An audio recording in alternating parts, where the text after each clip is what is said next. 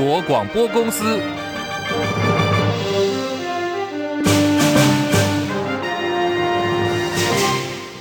大家好，欢迎收听中广新闻，我是黄丽凤。二零二四总统大选候选人号次抽签，今天上午十点钟在中选会准时登场。柯文哲阵营呢是由主帅柯文哲亲自到场，赖萧配呢则是派了副手萧美琴代表抽签。至于国民党侯康配，因为侯友谊跟赵少康两人都另有行程，我由竞办的发言人李丽珍代抽。抽签结果：一号柯盈配，二号赖萧配，三号侯康配。张伯仲报道。各组阵营照例都为抽中的号次准备好呼叫口号。抽中一号的柯银佩喊的是“义无反顾，拼一次最好选择选一号”，而主帅柯文哲对于抽中一号只低调这么说：“哎，我讲哦，我是西医的，没有没有很注重这种东西的，就是一个号码嘛，投票总要一个号码让他选的。”抽中二号的赖萧佩随后也喊出：“美德双全，稳健向前。”赖。萧美琴代表发言时则表示：“那我曾经提到过，一切都是上帝的安排跟台湾人民的祝福。那很高兴今天抽到代表着胜利的二号。至于抽中三号的侯康佩，到场的蓝营代表喊的是：总统票头山，做你的靠山，台湾换新山，人民有好当，总统投侯康，一切都 OK。从完成号次抽签开始。”各组参选人也正式成为候选人，而依照相关规划，中选会将在十二月十五号公告总统、副总统选举候选人名单。中广记者张伯仲台北报道。好，这是在选前呢倒数三十三天，今天第十六任正副总统候选的号次抽签结果已经出来了。持续来关注的是，上个月底高检署呢侦破了共谍案，起诉十位现役的军事官。起诉书的内容轻描淡写，只写说嫌犯为了蝇头小利，出卖演习跟防卫的部署资料。不过知情人士透露说，其实这起共谍案涉及到内容都具有高度的机敏性，就连蔡英文总统亲自主持不超过五个高层所参与的零二二一机密会议的内容都被外泄给对岸了，甚至还策动我航特部的飞行员。谢忠孝要驾驶直升机投共，意图要趁着中共军舰逼近台海中线的时候前往停靠。事后呢，喊价要付给新台币四亿八千万元的酬劳。对此，国防部长邱国正今天并没有否认，他坦言说，中共拉拢我们的人，国军在最近受到蛮大的影响。的的确确，中共对我们有很多动作啊，在拉拢我们的人呐，啊，的确受到蛮大影响。但国军这几年来，早期也一直在强化保防的这个教育嘛。我们同步也会做一些损害管控。只要有这种类案的话，呃，国军的做法一定是第一个，啊，呃，不会讲到藏私、隐而不报，啊，不会吃案、不会隐蔽的这个啊作为。而对于最近国民党副总统参选赵少康所抛出将来要大量的制造飞弹，同时派遣台湾的军事观察员到中国大陆去关注沿海的军事部署，国防部长邱国正说，这对于选举的议题他没有评论，没有意见。邱国正说，飞弹是平常的战备整备工作的要项之一，没有哪个阶段要特别的凸显出来，避免战争是大家共同的期望。而根据军方的消息来源，由汉翔公司所执行的一百四十架 F 十六 A B 要改装成 F 十六 V 的专案，最后一架呢即将在本月二十一号要交机了，可以如期在今年年底全数完成性能提升作业。另外，空军向美方所采购的六十六架 F 十六 V 新机，预定二零二六年会完成交机作业，到时候台湾拥有的 F 十六 V 的数量会高达两百零六架，排名全球第一。女星杨丞琳日前在中国大陆河南郑州办演唱会，跟歌迷互动的时候，她说：“河南人爱骗人。”好，一句话玩笑话激起了当地民众的不满。事后，杨丞琳发文说：“这个是没有礼貌的玩笑，她郑重道歉。”不过，为能够平息网民的怒火，现在相关新闻也登上了大陆微博的热搜。河南省文化旅游厅说，他们接获很多的投诉，就连便民服务热线也被打爆了。工作人员说，已经交给官方的部门。们在进行后续的调查跟相关的处理。现在各地多云，台北二十八度，这里是中国广播公司。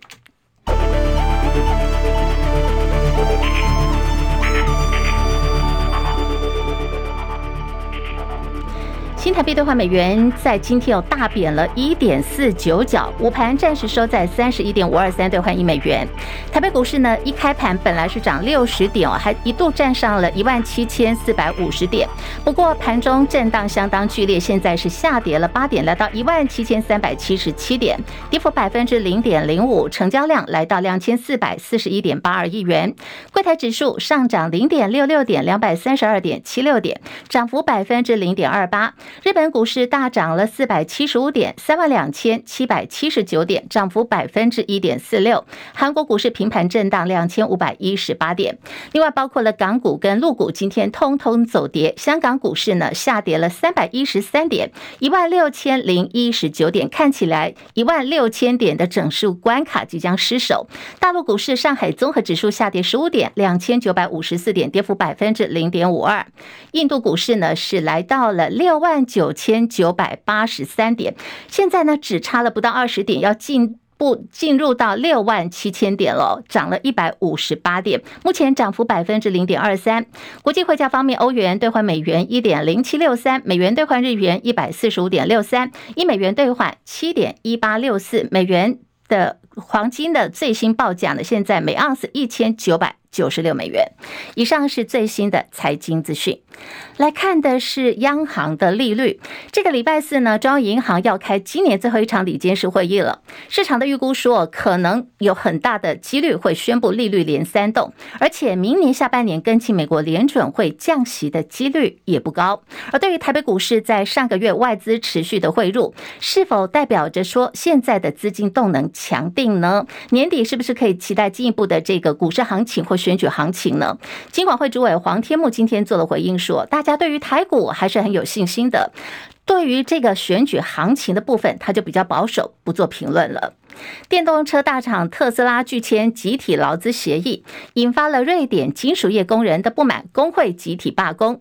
北欧地区看到，包括有芬兰、丹麦、挪威这三个国家的工会已经声援了。现在各工会最新的决定就是，从本月二十号开始，斯堪的纳维亚各个港口会全面的停止卸下特斯拉的车辆，也会拒绝呢用公路运输的方是把特斯拉的新车会送进瑞典。另外是麦当劳，这个麦当劳可以说是陪伴大家长大的一个，嗯，你要说它是呃。快速的食品也好了哈，通货膨胀影响，麦当劳最近价格接连调涨，让销量也大幅减少。为了刺激民众到店里头消费，来看的是麦当劳最新的这个消息，是来自于他们的 CEO 执行长肯普钦斯基表示，未来要推出的是更大型汉堡的计划，说这样做呢可以让消费者觉得物超所值，希望可以借此把全球对于麦当劳的忠诚顾客者提升到两亿五千万人。除了计划把汉堡再加大以外，现在麦当劳也正致力于要改善这个汉堡的口味，采用更软的面包，还有更粘稠的 cheese，增加口感。计划来投资更多的行销活动，希望能够借此提高人们对于汉堡、薯条还有鸡肉三明治的渴望。而现在麦当劳的展店也正在快速的扩张版图，目前已经遍布六大洲一百一十九个国家哦。那么预定呢，还要在今年之内，在全球要开设好几。几千家的新门市，把目前是四点一万的店数，在三年之内继续增加到五万家左右。现在时间来到了十三点十分，好，我们要来看的是二零二四选战白热化，蓝绿拼执政，也拼立法院过半。了解的这个最新战况如何？连线资深记者张伯仲，伯仲上线了吗？上线了，一峰好，听众朋友大家好。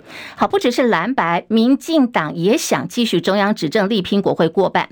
伯仲伯仲怎么来观察蓝绿双方的这个算盘呢？现在选战倒数三十三天了，关键主战场的情势如何？呃，其实一峰刚刚提的没有错，有机会拼所谓国会过半的，大概只有蓝绿啊，那个白大概是自己也大概知道，不可能有这样的机会了啊。那么其实早在十一月上旬呢。呃，我们记得当时蓝白河还是处于非常焦灼，呃，非常暧昧不明的情况啊。当时蓝营呢，早就已经做好要力拼国会席次、单独过半的准备。啊，那时候已经觉得说，哎，蓝白合真的是有的时候不能寄望太多啊。这个鸡蛋毕竟不能放在同一个那个盘篮子里嘛，对不对？一方面呢，我们知道，一方面是因为蓝军他们在地方经营本来就比较扎实，再来呢，也因为去年年底。呃九合一大选呢打出了非常漂亮成绩单，所以其实当时早就已经趁机替二零二四立委和总统大选呢提前操兵了啊。所以记得十一月当时呢，呃国民党组发会主委徐宇珍，他当时又算过选情相对稳定，大概啊啊、呃、这个大概有二十七席，那有十八席呢大概呈现五五坡啊。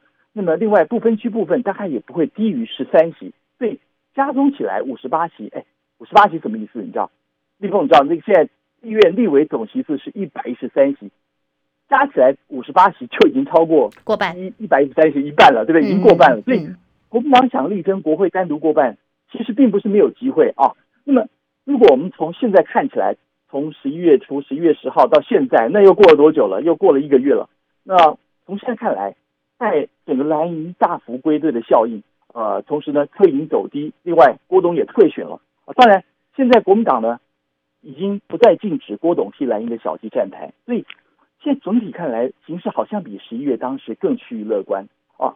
其实这一次国民党在立委啊，单单区域部分就提了六十四席，再加上四席的原住民立委，呃，整个阵容可以说非常庞大啊。同时呢，这些出马在各地征战选将。大概有十六个人，他们有算出来，大概刚刚好占了四分之一。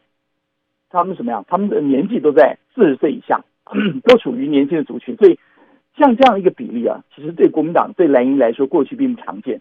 啊，大家看到了，包括比较常被提出来，像高雄李明玄啦，台中的林嘉欣啦，啊，甚至还包括比较资深一点点啊，也年纪也不大，台南的陈以信，嗯，他们完全都不忌讳去挑战一些所谓的绿道出枝出游的一些艰困选区啊。呃，完全已经没有所谓过去所谓的畏战这件事情，呃，其实当然这很可能是被过去年年底九合一他们勇敢挑战啊，这个南高平百里头的谢龙介、柯志恩和苏金泉啊，他们都缴出了漂亮成绩单有关。呃，尽管这三位最后其实很可惜都是些微的差距落败，但是也被蓝营发现，原来南台湾啊未必是大家过去认为的铁板一块啊，只要只要什么呢？只要绿营够烂。只要蓝军呢也能派出可以让人耳目一新的人选，未必没有放手一搏的机会啊！有机会敲得动的，嗯，没有动，没有错，真的。再加上我们刚刚呃，后来我们也发现到，国民党提出这一次的不分区名单，相较于绿白两个阵营，呃，堪称为最亮眼的人选啊，呃，没有留留留下任何一席现任，也没有所谓的酬庸性质人选，甚至不考虑所谓的派系平衡。有的呢，只是把绿被绿营排斥，或者是被绿营轻忽的一些，像是医界啊，啊，或是一些凸显出科技重点走向的一些代表性人物，逐一延揽进来。也难怪啊，党主席一天到被骂那位呃朱立伦主席啊，他们每次提到呃，现在一提到国民党不分区，总是满脸得意啊。像这样的名单，除了可以替蓝营在政党票方面冲高席次之外，应该也会连带让区域选票也都趋于乐观啊。那么整体气势都会被带起来。相对也会让绿营，呃，那一份很多人认为是处处充满妥协派系啊，以及柯阵营那份被讥讽是呃三三的口袋名单，他们可能都得因为这样子一个对比啊，都得各自费唇舌去向他们的选民解释清楚啊。此外呢，呃，我特别还提到一点，在战术，呃，应该说在战术考量上面，蓝营呢基于选将已经趋于年轻，也趋于多元了。呃，可以感觉出来，他们好像不再沿袭过去那种放任地方派系单打独斗的传统动员的模式啊。呃，特别是前面提到，参照去年九合一已经试营运过的一些一种啊、呃，他们称为区域联防的概念。打篮球打篮球人都知道什么叫区域联防啊。发现呢，竟然还能够缴出非常亮眼的成绩单啊。所以这次继续强力采行这种联合作战模式，比如呃，大家比较耳熟能详就是台中的这个蓝营 F 四，对不对？四个男生嘛，对不对？嗯嗯。啊，不但他们彼此能够互通声息，还能够在妈妈市长卢秀燕带领下，他的光环下，还可以外溢到蓝白和全国唯唯二的试点，就是扩散到这个蔡壁如的身上，对不对？大家都有看到，就是他们的打法非常灵活。有没有点像这个小鸡互联网这样？没有错。另外，哎，立峰，你看，像台南还也成立了正义成真连线嘛，啊，呃，包括了这个。这次也是脱离舒适圈啊，也放弃这个就是不分区立委挑战监控选举的陈以信，我们刚刚提到，以及台南市议员王家珍啦，还有媒体人姚正玉啊，他们专门专打在台南地区的八八十八枪、光电利益或是卢渣黑金的这些弊案啊，呃，口号是要还给台南人干净的政治。但是呃，我们知道王家珍后来因为虚报助理费争议被判缓刑，可能这件事可能会让他失去参选资格。所以，但是整体来说，这样尝试确实已经在蓝蓝营内部开始发酵了啊。那么，所以当然了，正副总统搭配呃侯康配的声势走高啊，一定也会产生非常大的效应啊。就算不知道，呃，我们知道前面提到蓝营已经不禁止郭董替小鸡站台，对不对？但是。来，郭董到最后关头，他会下多少决心，能够帮到多少忙啊？这个其实还是未未定之天的。但是至少像韩国瑜归队后的韩粉效应啊，以及前立委龙头王金平，他对于南部派系的整个稳盘的效果，再加上呃最后蓝营执政县市长当然会投入浮选行列啊。那蓝营立委选情真的是可以值得值得他们的支持者期待啊！想要单独过半，其实不是没有机会。但最后关头，蓝营比较要注意的是，会不会像是一些马文君啊，或是一些特定的一些对象，呃，有没有可能可能会被啊绿营的一些策略啊策略性的攻击啊，变成拖累整体选情的一个这种这样的可能性，要设法去去防堵。但立峰刚才也提到说，绿营的呃绿营的这个立委的攻势，绿营要继续继续延伸过半，其实相对上是比较困难的。虽然他们也提出了一些新人啊，但是他们最大的优点是在他们的执政优势啊，他们执政的资源，那当然。各地的挹注啊，还包括现任官员，他们可以不计其数的想办法去浮选啊，利用各种的名目啊，包括一些呃重要的一些领导人。对，但是整体选情方面来讲，呃，相对上我们刚刚分析到的，所以蓝营的优点相对上就是绿营的缺失了，对不对？呃，像现在很多的弊案在打啊，还包括他们提出的那份其实不太好看的这个不分区名单，呃，那可能对于他们的整个区域立委整个整体的选情的气势啊，呃。相对上来说，应该说是比较艰困，所以这应该是呃，感觉上啊，可能莱茵趋向乐观，但是绿营还还需要后续看看他们的、呃、到底用什么催票成果。但很多人也会担心，会不会就因为因此，所以他们到最后越越是会趋向于去打一些，比如说统独牌啊，或者一些意识形态方面啊，这个这样像这样子一个抹黑抹红的手段，会不会成为他们最后的救命的法宝？但我们都需要继续看下去。是是是，好，非常谢谢伯仲所提供的观察还有分析。现在距离大选投票日还有三十三天的时间，随着这个选战选情的白热化，蓝白要撕破脸了吗？民众党力拼国会三党不过半，不过传出党内认为哦选情不乐观，已经下修了不分区的立委席次，保守估计呢说只剩下六席了。不过昨天柯文哲竞办的总干事黄珊珊立刻就公布民众党内的内参民调，强调说柯银配。跟赖萧配已经在误差范围，现在是稳居第二的。而拼总统胜选、国会过半，由国民党提名的部分区立委韩国瑜、谢龙介高唱夜袭，充满着战斗气息。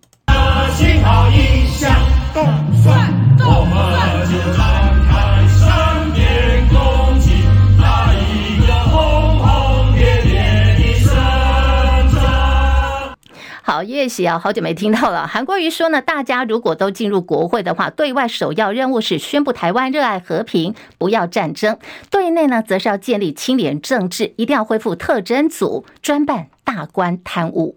对内对外两件事，第一，我们立法院要强烈向外宣布，我们台湾人最热爱和平，我们不要战争。立法院是国会，这个现在在公出去。从明年一月开始，每一个年轻人当兵变一年。我们不希望我们的孩子打仗啊！我们要向外面宣布，我们是最热爱和平的。这是我们对外立法院最重要的工作之一。第一，对内，我们一定要建立一套干净、清廉的，一定要有一个单位叫做特侦组，专门办大官贪污。为什么民进党执政？先废掉特征组，很简单嘛，大官贪污就不害怕，你别惊，地方检察官也不敢办他，有压力啊，所以先把特征组废掉，不可以。国民党立委马文君在南投草屯成立了竞选总部，韩国也到场去支持。韩国瑜表示，民进党执政不力，找个人吊在那里，像是一串过年的腊肉，不断的猛打才能够获得选票。而中选会今天举行了总统候选的号次抽签，先前也经过审定认定说，现在的六位正副总统的候选人通通都符合资格，也就是呢，除了中华民国的国籍之外，并没有其他国籍。不过，国民党立委参选人徐巧芯等人。今天还是出面又质疑了民进党副总统候选人有关他萧美琴的这个国籍问题。对此，赖清德竞选办公室发言人陈世凯说：“萧美琴已经解释过很多次了，国民党是不是看见侯康沛选情告急，才一再的冷饭热炒？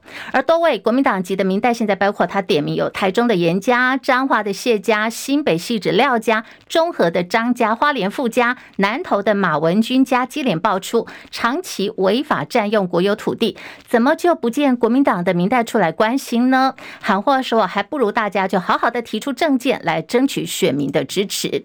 不过，民众党。民进党的总统候选赖清德新北万里老家的违建跟税金的争议，现在还在持续的延烧。赖清德日前谈到的时候，一度哽咽落泪。不过新北市政府的公文证实，这个建物呢，它就是一个寄存的违建。按照规定的话，拍照建档列管，暂时不需要拆除。不过民众党的总统候选柯文哲今天在呛，赖清德处理的不是违建的问题而已，而是他自己的。诚信问题，他这个不是违建的问题了，已经是诚信的问题了。因为我看过那个公文嘛，他是九十八年以前不没有排优先顺序嘛。那对啊，他是二零零三年嘛，二零零三年就新盖，而且那个是新盖违建，并不是原来旧违建去改建，他有点老。他到人家就好像在讨论那个吴新营的国籍嘛，你资料拿出来就好了啊。他到现在为止，那个税籍税税缴税的记录到现在是不肯拿出来啊。所以这个问题，我认为已经不是违建的问题了，是诚信的问题了。国民党立委候选人徐巧芯提报高雄市政风处以查会之名行选举情搜之实，其中呢被监控台包括是高雄市第六选区的立委候选人喜乐岛的联盟主席郭背红，郭背红就出面痛批说，是谁给政府这么大的权力，简直呢已经变成东厂了。谁给高雄市政府这么大的权力？谁给民进党？这么无法无天的权利啊！公务员为执政党服务，党国一家，东厂监听平民百姓，为了整肃异己，为了谋选举的红利，公家机关带头机关违法乱纪，司法配合追杀政敌，台湾已经成了没有政府的状态。郭背红也痛批，这个情况已经变成了台版的水门案了。徐巧芯在预告说：“我手上呢还有两到三个案子，还是会秉持初心，把事实的真相揭露出来。”猛攻政风，还有廉政署是政治打手的，还有黄国昌。黄国昌在脸书发文表示，高雄市政风政风处呢发给了高雄地检署跟法务部廉政署查会通报，说大高雄补教暨旅保协会的理事长刘秀凤利用今年九月二号所举办的七十大寿寿宴为柯文哲来进行贿选，应该予以查办。二零二四总统大选的投票日就在下个月的十三号了。之前好多份的民调都显示，民进党赖萧配保持领先，国民党侯康配紧追在后，民众党柯银配占据第三。对此，国民党台北市议员也是立委候选人徐巧芯就分析说，这次大选蓝绿的差距可能会在五个百分点上下，换算成选票呢，大概就是五十万票了。其实这个差距，根据徐巧芯的说法。并不大，能够激起蓝军投票意愿的，这次台商华侨应该会回到台湾返乡投票。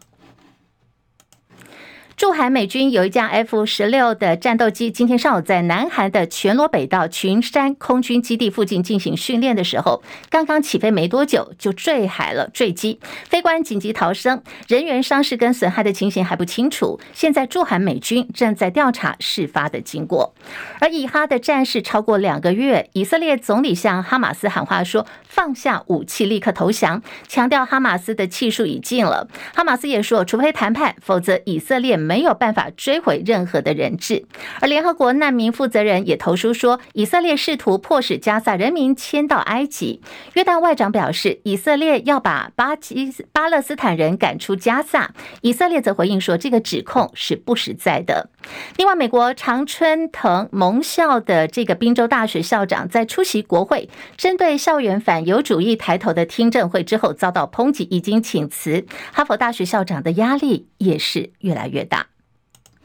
浪漫台三线是重机的天堂，不过呢，这个地方呃事故挺多，也被说是死亡弯道。到底应该如何来处理呢？薛明志日前到现场会勘，也表达说他愿意提供必要的协助，减少当地意外事件的发生。彭清仁报道。本月三号，一辆重机行经台三线一百零三公里，苗栗县三湾乡大河村路段南下，机车过弯压车，却冲至对向车道与轿车碰击。二十六岁重机骑士曾经男子送医伤重不治，全案目前仍由检警进一步调查。车祸发生地点与薛明志女婿十四年前车祸地点接近，薛明志十二月八号也特别到场了解。公路局苗栗公务段、苗栗县警察局等相关人员陪同薛明志到现场。公务段县警局人员指出，车祸发生就是重机组所说的“弯中弯”。去年六月间还发生一件十六岁少年骑机车死亡车祸。公务段最近刚完成道路线行改善，薛明是在会勘后表达愿意协助警方执法，帮忙增设取缔超速、危险驾驶等设施设备。警方则指出，台三线目前有区间测速、测速杆，还有移动式以及拦检取缔违规。警方也建议加设中间分隔防撞杆的密度，缓冲万一机车滑冲的力道。同时加强路面清扫，减少因为砂石造成机车抓地力不足滑到对向车道。另外，路旁三支电杆造成骑士转弯的压迫感，也还请台电公司研究迁移或是地下化。中广记者彭清仁在苗栗报道。新北市万里区有一个老先生，今年七十五岁了。昨天晚间呢，他在自家的三楼遭到虎头蜂的攻击，失去了呼吸心跳。警消人员获报之后，立刻呢把老先生哦送到医院去急救，有恢复到生命真相。那么现在动保处也派人到这个呃老先生的家里头去把蜂窝给摘除掉。那么针对这起意外呢，也提醒说要随时检查在家里的阳台啊，或者是门窗的附近，如果有蜂窝的话，要赶紧的摘除。以上新闻由黄丽凤编辑播报。现在时间来到了十三点二十八分，台北现在温度二十八度，高雄三十度。这里是中国广播公司新闻广播网，我们在中广新闻 YouTube 频道的直播正在继续，也欢迎大家的加入。